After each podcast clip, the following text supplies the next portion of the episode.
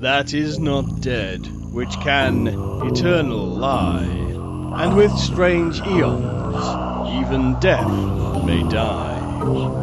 Welcome to the All Lovecraftian Podcast at ArkhamInsiders.com. Hallo, hier ist Mirko. Hallo, und hier ist Axel. Wir sind die Arkham Insiders. Auf arkhaminsiders.com. Jawohl, heute sprechen wir mal wieder über eine Story von wem? Von, wie heißt der Schriftsteller, mit dem wir uns... Mr. Lovecraft. Äh, wir haben heute den 23.8. Vor drei Tagen hatte er Geburtstag. Da hatten wir wieder den 20. August. Äh, hast du gefeiert? Hast du seinen Geburtstag gefeiert?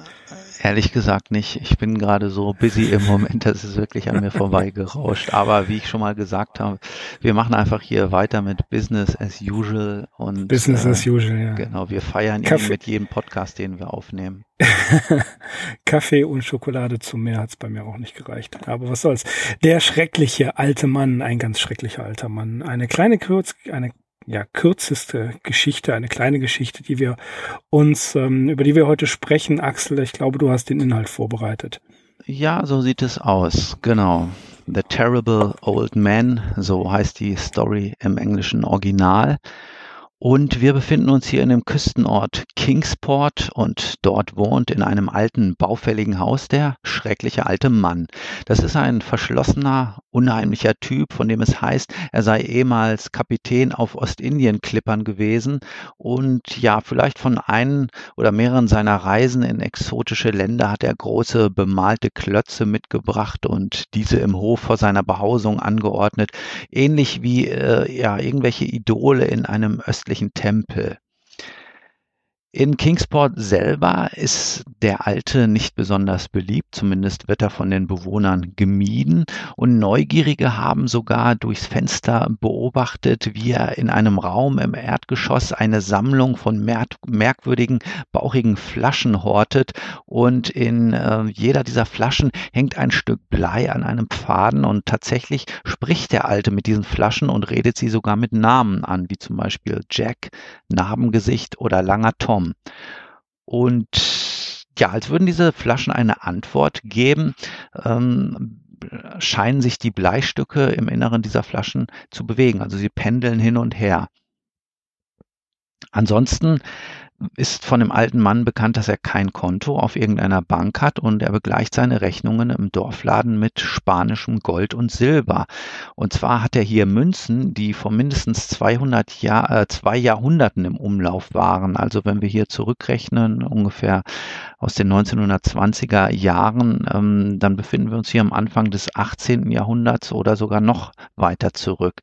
Und der Alte hütet offenbar in seinem Haus einen Schatz. Und dieser vermeintliche Schatz ist es, der jetzt drei Gauner auf den Plan ruft. Das sind keine Einheimischen, denn die würden es nicht einmal wagen, sich an dem schrecklichen alten Mann zu vergreifen. Nein, es sind Fremde und sie heißen Angelo Ritchie, Joe Charnick und Manuel Silva. Zu den Namen und zu dieser Herkunft der Leute, darüber werden wir sicherlich gleich mehr noch zu sagen haben. Die Idee dieser drei Ganoven ist jedenfalls, dass Richie und Silver den Alten aufsuchen und ihm das Geheimnis seines Schatzes entlocken sollen, notfalls auch mit Gewalt. Joe Scharneck wartet mit einem Kraftwagen am Hintertor des Hauses, damit die drei Ganoven mit ihrer erhofften Beute einen schnellen Abgang hinlegen können. Und während nun Scharneck im Wagen sitzt und wartet, vernimmt er auf einmal grässliche Schreie aus dem Haus. Beunruhigt, denn er denkt, seine Kollegen setzen dem Alten gar zu sehr zu, verlässt er seinen Posten, um nachzusehen. Gleichzeitig hört er, wie ein Schlüssel sich im Schloss der Tür dreht und dieselbe nach innen aufschwingt. Und als nun Czarnek ins Innere des Hauses blickt, sieht er nicht seine beiden Kollegen mit ihrer Beute dort, sondern nur den schrecklichen Alten auf einem Knotenstock gelehnt und grässlich lächelnd. Im darauffolgenden Frühling und Sommer kennen die Einwohner von Kingsport kein anderes Thema als die drei Toten, die die Flut angespült hat. Die Leichen sind zerschlitzt und verstümmelt, als seien sie mit Entermessern bearbeitet und von Stiefeln zertrampelt worden. Jedenfalls nicht mehr zu identifizieren.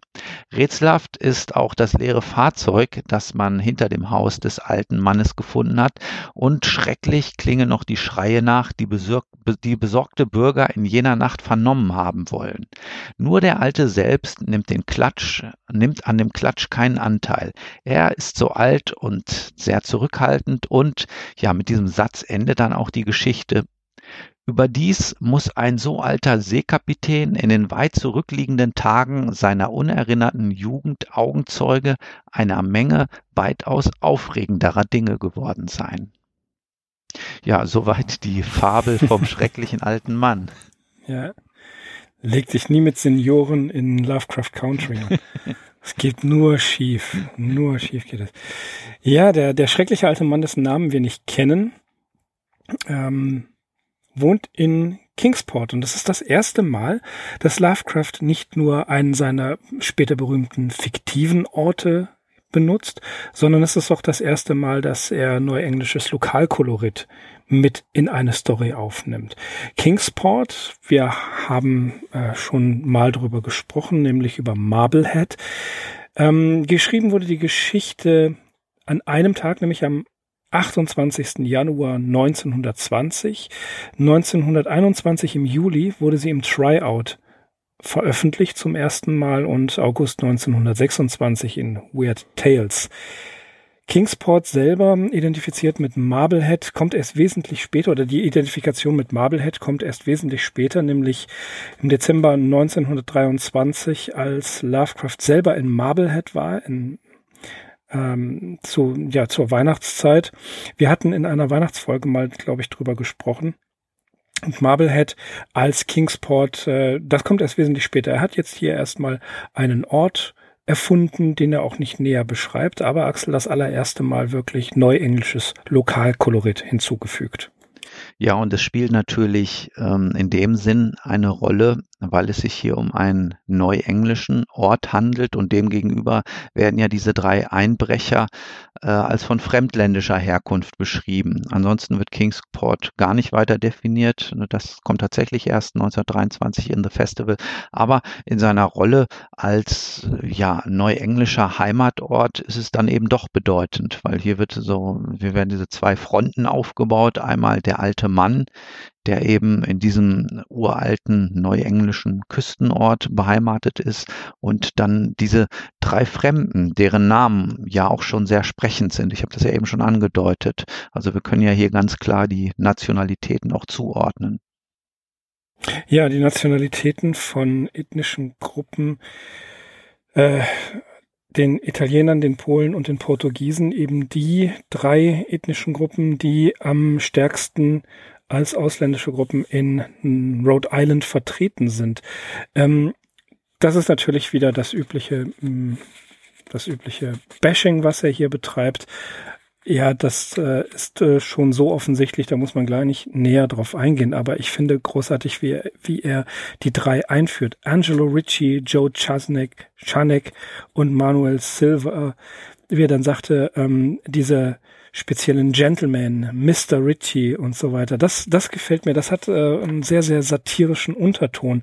Und man kann diese Geschichte, der schreckliche alte Mann, wirklich als, als eine kleine böse Geschichte, eine, eine, ja, Satire will ich nicht, will ich es nicht nennen, aber eine kleine böse äh, Krimi-Erzählung ähm, mit, mit äh, diesem Hintergrund be bezeichnen, dass dieser schreckliche alte Mann, von dem man zwar als Kingsporter weiß, ähm, dass man ihn besser meidet, aber eben diese drei hinzugereisten, das könnten auch drei neuenglische äh, äh, Räuber sein, das können auch einfach nur drei zwielichtige Gestalten aus Boston sein, völlig egal, die ähm, wissen es nicht und hier gehen, stehen sich zwei Gruppen gegenüber.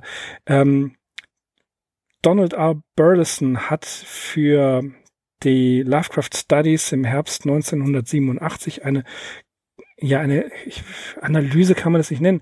Es ist eine, ein, ein vier Seiten Essay über The Terrible Old Man geschrieben und ähm, ja, was er darin schreibt, sind, dass sich hier tatsächlich zwei Gruppen gegenüberstehen, nämlich die Leute, die es, die nicht wissen, wie man, was man mit den Informationen in Neuengland anfangen kann und eben Leute, die genau wissen, was man anfängt und warum man mit diesen ähm, Leuten wie dem altschrecklichen alten Mann eben keinen Ärger einfängt und warum man sie besser meidet und machen lässt. Und genau dieses besser äh, meiden und machen lassen, also sprich nicht in die in diese Verhältnisse eingreifen, das ist ein Thema und das ist viel interessanter, das auch immer wieder bei Lovecraft in den Geschichten auftaucht, ähm, erweitert in einem Protagonisten, der in den Wahnsinn getrieben wird, weil er zufällig oder ähm, bewusst ein Geheimnis gefunden hat oder auf etwas gestoßen ist, äh, was ihn dann nachher verzweifeln lässt, was ihn wahnsinnig werden lässt. Wir brauchen nur den Protagonisten von Dagon zu zitieren, der zufällig da reingerät. Ähm, Call of Cthulhu ebenfalls der Protagonist, der mehr oder weniger zufällig reingerät und so weiter und so weiter. Das wird uns als ähm, Motiv in den Lovecraft-Erzählungen immer wieder begegnen. Ja, man kann dieser Geschichte auf jeden Fall nicht den Vorwurf machen, dass sie übermäßig belastet sei mit irgendwelchen Infos, die man nicht benötigt. Im Gegenteil, ein Reiz dieser Thematik, die, du jetzt auch angesprochen hast, ähm, ist ja gerade, äh, liegt ja gerade darin, dass man sich eigentlich fragt, also was hat es eigentlich mit diesem schrecklichen alten Mann auf sich? Wer ist das? Wo kommt der her? Wie alt ist der? Passiert da irgendetwas Übernatürliches? Das sind alles Dinge, von denen man annehmen kann, kann, ähm, dass sie die Bewohner von Kingsport im Prinzip wissen, denn sie meiden ihn ja und niemals kämen sie auf die Idee, eben irgendwas anzutun oder äh, mit ihm Händel anzufangen.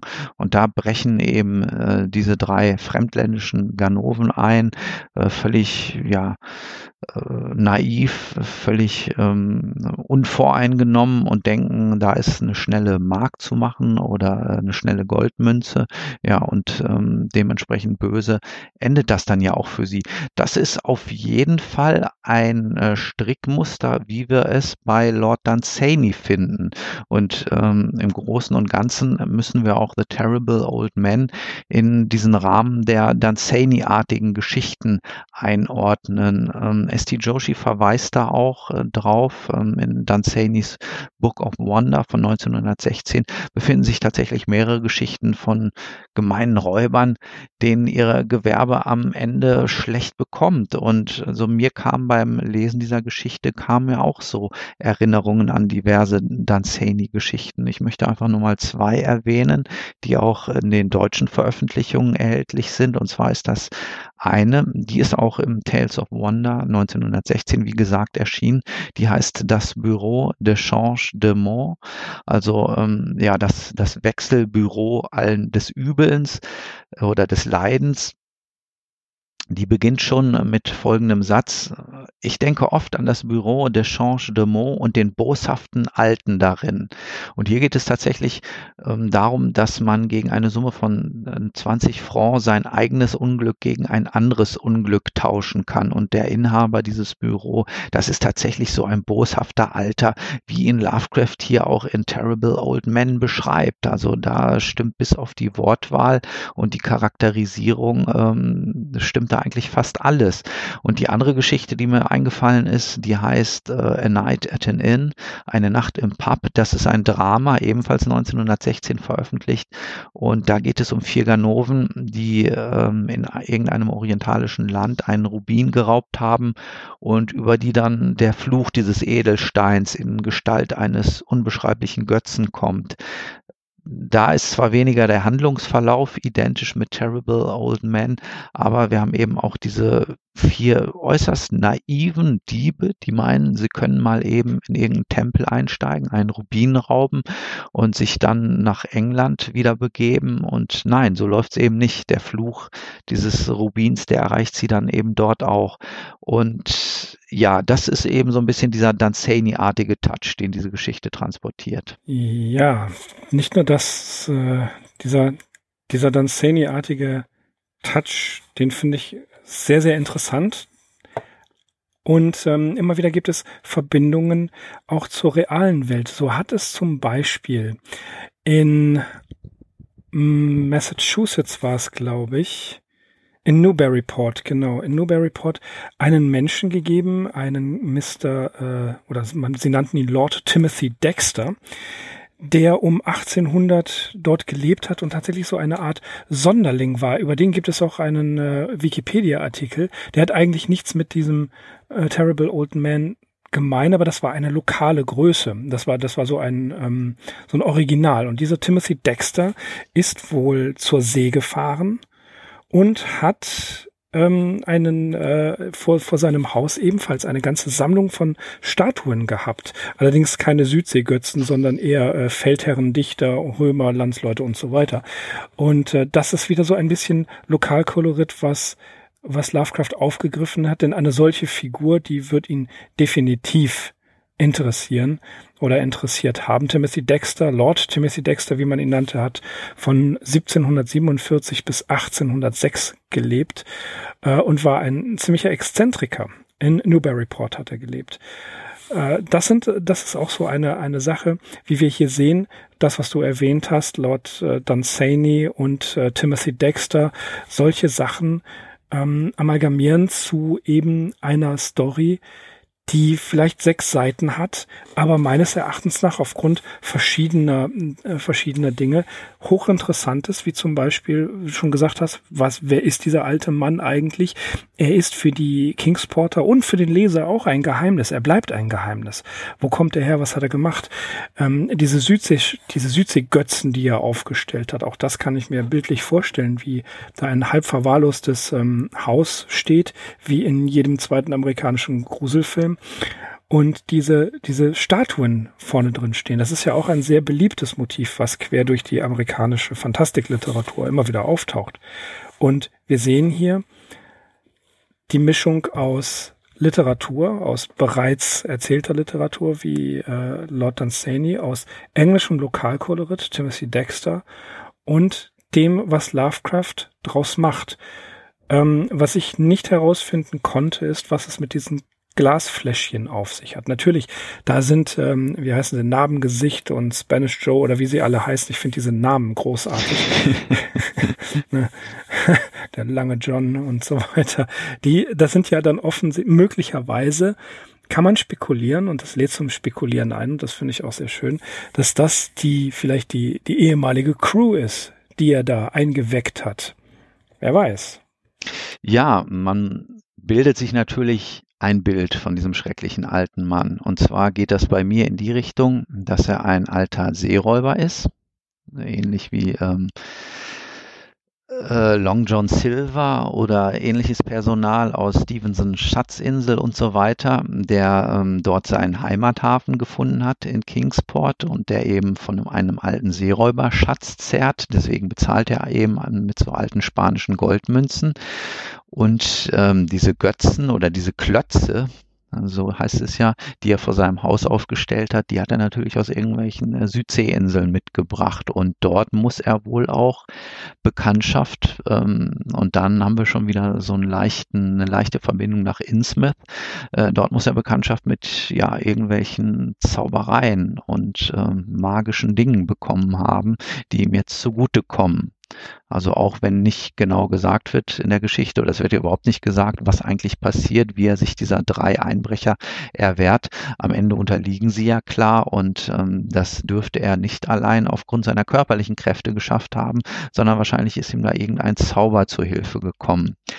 Was aber, als du es eben angesprochen hast, ähm, diese Sache mit den Glasflaschen und den Bleipendeln betrifft, die sich in diesen Flaschen befinden, die dann anfangen hin und her zu schwingen, wenn er mit ihnen redet, das hat mich doch sehr stark an das äh, Motiv der in Flaschen oder Töpfen gefangenen Seelen ähm, des Wassermanns erinnert. Das ist ja so ein altes Sagen- oder Märchenmotiv, auch hier im deutschsprachigen oder auch im, vor allem im slawischen Raum ähm, dort heißt es, der Wassermann locke die Menschen in sein nasses Reich und hält dann dort ihre Seelen unter Töpfen gefangen. Und natürlich eine ganz starke Assoziation hatte ich auch zu Wilhelm Haufs, das kalte Herz, einer dieser Episoden, die äh, in dem 1872 erschienenen äh, Das Wirtshaus am Spessart enthalten ist. Das, dort geht ja der Holländer Michel um, das ist ein Waldgeist und er besitzt eine Sammlung nicht von Seelen, aber von Herzen, ähnlich wie der schreckliche alte Mann. Und dort heißt es wortwörtlich, Auf mehreren Gesimsen von Holz standen Gläser mit durchsichtiger Flüssigkeit gefüllt und in jedem dieser Gläser lag ein Herz. Auch waren an den Gläsern Zettel angeklebt und Namen darauf geschrieben, die Peter neugierig las. Da war das Herz des Amtmanns in F, das Herz des dicken Ezechiel, das Herz des Tanzbodenkönigs, das Herz des Oberförsters. Da waren sechs Herren von Kornwuch, sechs Herzen von Kornwucherern, acht von Werbeoffizieren, drei von Geldmäklern, kurz es war eine Sammlung der angesehensten Herren in der Umgegend, Umgegend von 20 Stunden. Also dieser Holländer Michel, der hortet keine Seelen, aber eben Herzen in Gläsern. Und ja, das wäre natürlich interessant zu wissen, wo Lovecraft dieses Motiv tatsächlich her hat. Ich denke nicht, dass er es sich selbst ausgedacht hat, sondern ähm, ja, da werden ihm auch irgendwelche Sagen oder Märchen untergekommen sein, wo er sich das entliehen hat. Ja, und äh, möglicherweise ist es seine alte Crew oder irgendwelche Widersacher, die er wie die drei Einbrecher da gepackt hat. Äh, und in irgendeiner Art und Weise, das wird ja nicht näher verraten, wie er es macht, werden die dann in diese, die Seelen vielleicht, man weiß es nicht, in diese Gläser gepackt. Und denn die Körper, die werden zerfleischt. Obwohl das steht ja gar nicht in, in wirklichem Zusammenhang. Es wird, glaube ich, nicht erwähnt, dass die drei Einbrecher dann später als, äh, als ähm, Blei in der Flasche enden, sondern es wird einfach nur gesagt, dass drei unbekannte Leichen angeschwemmt wurden, die furchtbar zugerichtet waren. Genau, das wäre dann die nächste Frage. Also die nächste das, Frage, ja. Genau, weis, weist eigentlich nicht auf so einen Umstand dahin, dass der Alte die Seelen seine Opfer in diesen Gläsern hält. Nee, ne, nicht automatisch, sonst, ja. Genau, nicht automatisch, sondern das sind irgendwelche besonderen Leute.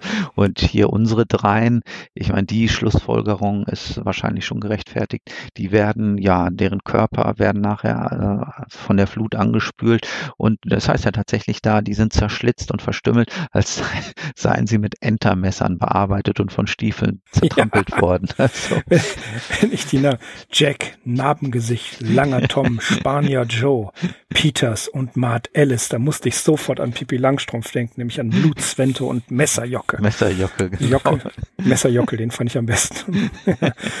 ja, Blutzwente und Messerjockel irgendwie, äh, vielleicht Kumpels von denen, wer weiß es. Ähm, mhm. auf jeden Fall, ähm, tja, man sollte sich nicht mit einem alten Mann mit gelben Augen anlegen. Gibt nur Stress. Und äh, das endet nie gut.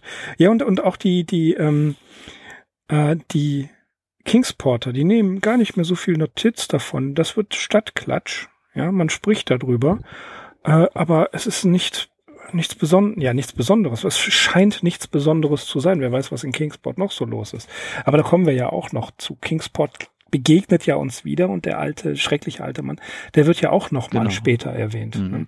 Und damit fängt ebenfalls ähm, nicht nur an, dass er hier fiktive Orte zitiert, Neuengland zitiert, sondern es beginnt hier auch, und deswegen ist diese Story eigentlich so wichtig, beginnt hier auch, ähm, dass Figuren wieder auftreten. Ja, äh, Dagon zum Beispiel, der, der wird auch in, in anderen Stories erwähnt, aber das ist ja keine, das ist ja keine Figur, das ist ja eine, man, eine Entität, eine Gottheit, dass äh, immer wieder jetzt später auch zitiert wird, Orte zitiert werden, Menschen zitiert werden, Zusammenhänge, dass man schon, auch wenn Lovecraft jetzt nicht wirklich großes Interesse daran hatte, seinen Kosmos homogen zu gestalten, immer wieder so kleine, ähm, äh, ja, so, so kleine Schätzchen auftauchen, dass man merkt, okay, er besucht das Ganze nochmal und er führt nochmal eine Figur her und äh, es ist wie ein Wiedersehen mit alten Freunden, mit schrecklichen alten Freunden. Ja, also vor dem Hintergrund darf man vielleicht auch die erste Erwähnung von Kingsport gar nicht unterschätzen, selbst wenn er speziell mit diesem Ort weiter nichts gemacht hat. Aber wir haben uns ja schon vor Jahren darüber unterhalten, welch, äh, welchen Stellenwert dann ähm, das reale Vorbild, nämlich Marblehead in Massachusetts für ihn gehabt hat. Und das ist natürlich nachher durch diesen Ort Kingsport in The Festival von 1923 besonders geehrt worden. Ähm, das sind alles so Vorstufen auf dem Weg zu Arkham, würde ich mal behaupten. Ja, zu Lovecraft Country äh, insgesamt. Mhm. Ja. ja, das, das macht dann ja ein, ein Innsmouth, Arkham, Kingsport und noch so ein paar andere Orte, die machen ja später ähm, ihn zum ja, man, man kann sagen, lokalen Dichter oder einen der Lokaldichter Neuenglands, gibt ja viele, äh, auf der äh, finsteren Seite des Ganzen. Und da darf man ja auch nicht vergessen, dass Winston Starrett, glaube ich, war es, der ihn ja in erster Linie als einen äh, Heimatdichter quasi benannt hat. Nein, äh, Winfield Townley Scott war das, der hat das gesagt. Der äh, kam darauf, dass Lovecraft ja eigentlich ein Heimatdichter ist. Mhm. Ja, und vor dem Hintergrund auch hochinteressant, dass du den Lord Timothy Dexter erwähnt hast. Den hatte ich jetzt gar nicht auf dem Schirm, aber den haben wir vielleicht schon mal erwähnt, als wir uns über Lovecraft im Merrimack Valley unterhalten haben, ähm, als er nämlich sein. Ja, er kommt da drauf, ja, ja. Genau, stimmt. und ähm, da spielt, äh, es gibt ja auch dieses Buch H.P. Lovecraft in the Merrimack Valley und da steht auch was über den ähm, Lord Dexter drin und das war natürlich Lovecraft, da war diese Person bekannt, also so eine exzentrische Ja, Persönlichkeit, ja. die hätte er sich nicht entgehen lassen. Ja. Nein, definitiv nicht. Da war ja, das passte ja hervorragend. Wobei die Merrimack-Sachen ja erst später kamen, beziehungsweise er ja erst später dorthin gefahren ist. Aber ich, äh, so wie ich Lovecraft und seine Neuengland-Studien kenne, war es einfach so, dass er genau wusste, dass diese Person existierte. Mhm. Wie du schon sagst, das hat er sich nicht entgehen lassen. Das, das ist, äh, das ist wie hier in Linn, da sammelt man Auskunft zur Person und weiß ziemlich genau alles über die. Ne? Das, das kann ich. Ich bin zwar kein, kein Heimatdichter, aber ich kenne mich da auch einigermaßen aus und äh, solche Sachen werden erwähnt. Ich habe jetzt allerdings noch keine Steinskulpturen hier in irgendeinem Vorgarten gesehen, aber ich kann ja mal anfangen zu arbeiten da dran. Ja, ja, du musst mit gutem Beispiel vorangehen. Ich muss mit, genau, richtig, ja.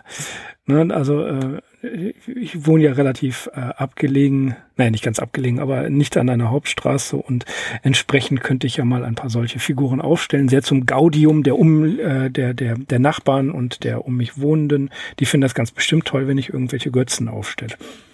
Ja, so wie ich dein Wohnumfeld kennengelernt habe, kann ich mir auch vorstellen, die sind begeistert. Die sind sehr begeistert. Die kennen, die schätzen mich aber genauso ein, nehme ich mal. naja, gut, Spaß beiseite. Äh, Kingsport, wie gesagt, äh, die Geschichte, wenn man sie so liest, ja, das, das hat man recht schnell abgehakt und erledigt. Äh, auch hier nochmal der Hinweis auf YouTube und äh, Joe liest.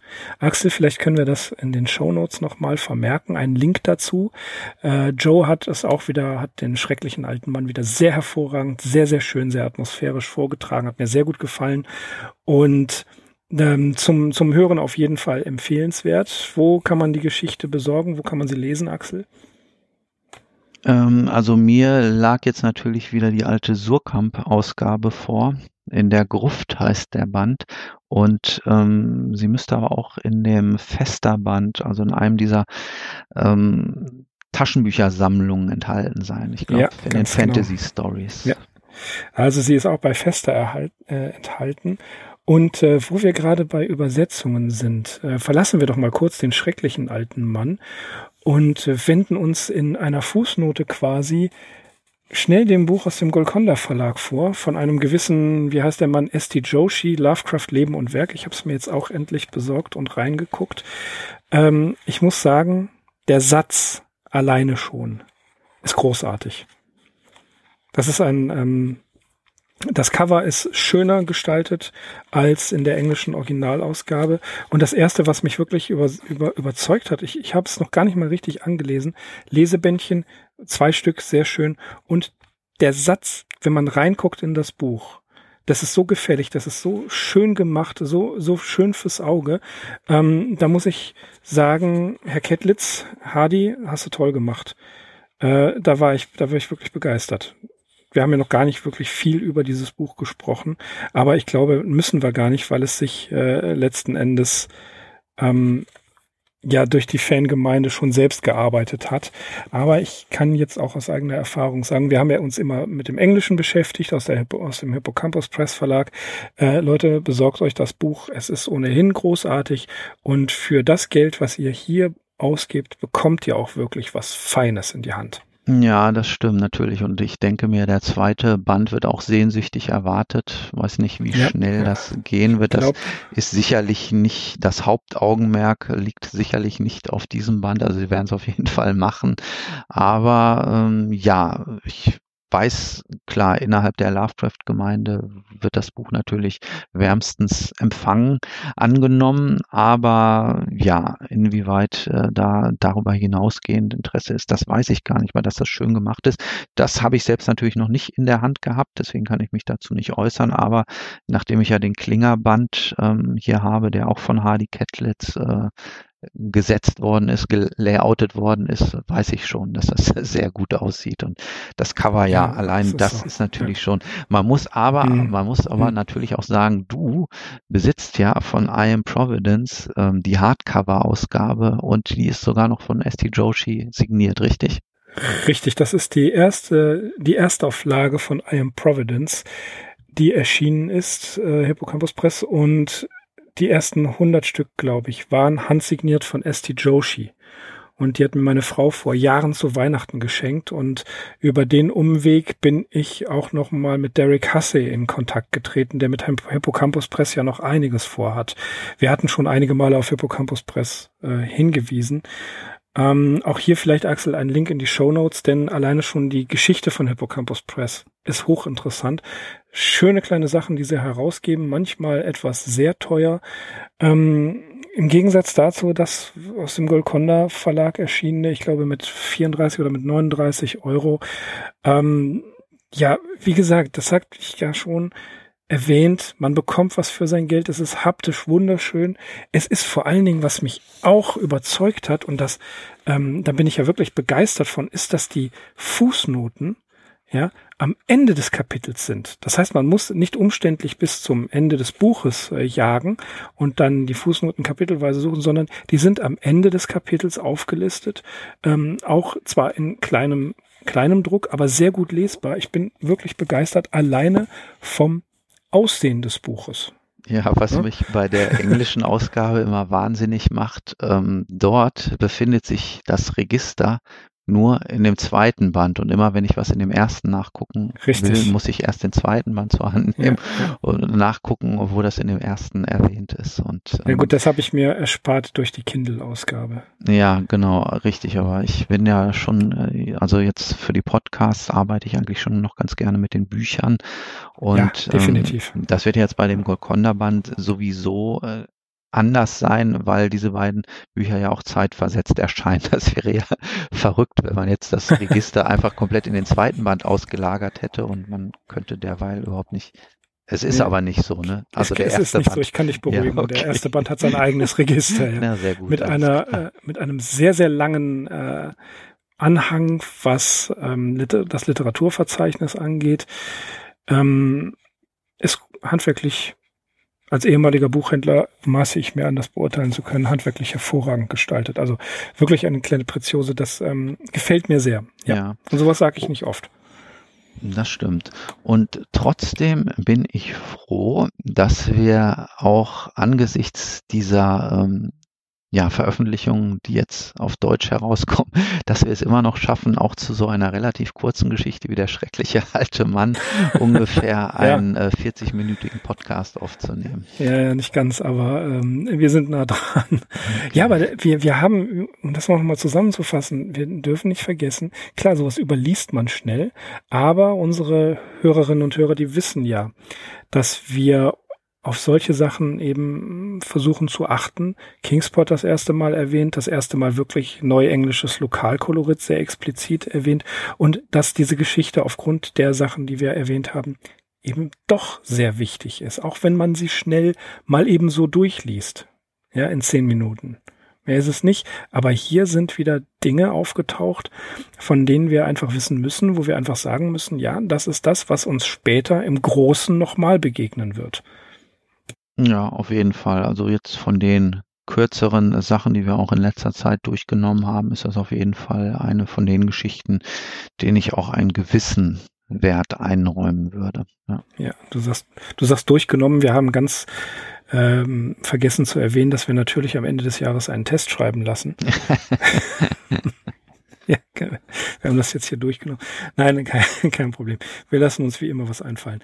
Äh, Axel, die nächste Geschichte, mit der wir uns beschäftigen, ist eine von den unbekannteren, nämlich der Baum. Das kommt in der nächsten Folge von den Arkham Insiders. Haben wir noch berühmte letzte Worte zu der schreckliche alte Mann? Ja, wie immer bin ich völlig überfordert mit einer solchen Aufforderung, mit der ich auch nie rechne. Also nein, ehrlich gesagt, also mir fallen keine berühmten letzten Worte mehr ja, ein. Ja, ich, ich mache das ja nie. Ich überrasche dich damit. Nein, letzte Worte, hütet euch vor älteren Leuten, behandelt sie mit Respekt. Man weiß nicht, ob ihr zerfleischt oder in einer Flasche enden werdet. Das können wir nämlich auch nicht sagen. Wir wissen nur, ähm, haltet immer schön einen Sitzplatz frei.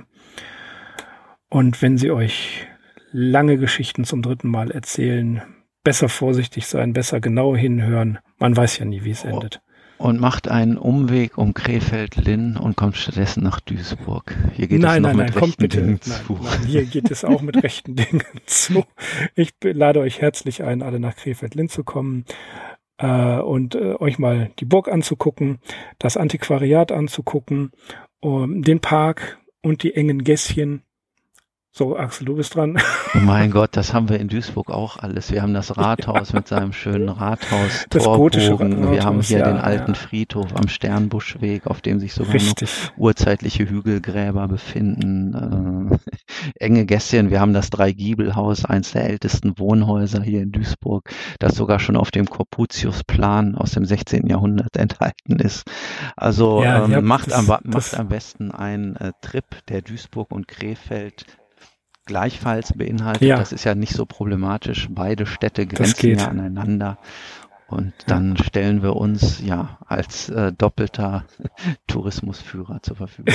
Ja, ich wollte gerade sagen, schreibt uns eine E-Mail, schreibt uns einen Kommentar, sprecht uns auf Twitter an, wenn ihr eine individuelle Führung durch Krefeld und Duisburg haben wollt, durch Krefeld-Linn, Verzeihung, ich führe hier nicht jeden überall hin. Ähm, Linn lohnt sich, Krefeld sei mal dahingestellt. In Krefeld, was haben wir in Krefeld? Da würde ich euch den Papierplaneten zeigen. Ähm, und die ein oder andere Ecke. Also Leute, wenn ihr, wenn ihr mal in der Nähe seid, äh, und Axel, wir meinen das ernst, ne? Ja, Also ich meine das für meinen Fall, Teil auf jeden. Fall ernst. So, wenn Also ihr in der jetzt Nähe nicht seid, eine halbe Stunde vorher sich melden, also ein bisschen, Ein bisschen Vorlaufzeit müsst ihr Ja. uns schon ein, äh, eingestehen, aber dann überlegen wir uns Ja, was Schönes. dann würden wir uns was überlegen. Also äh, meldet euch bei uns ähm, und ihr bekommt eine, eine, eine individuelle Führung durch unsere jeweiligen Lieblingsstadtteile.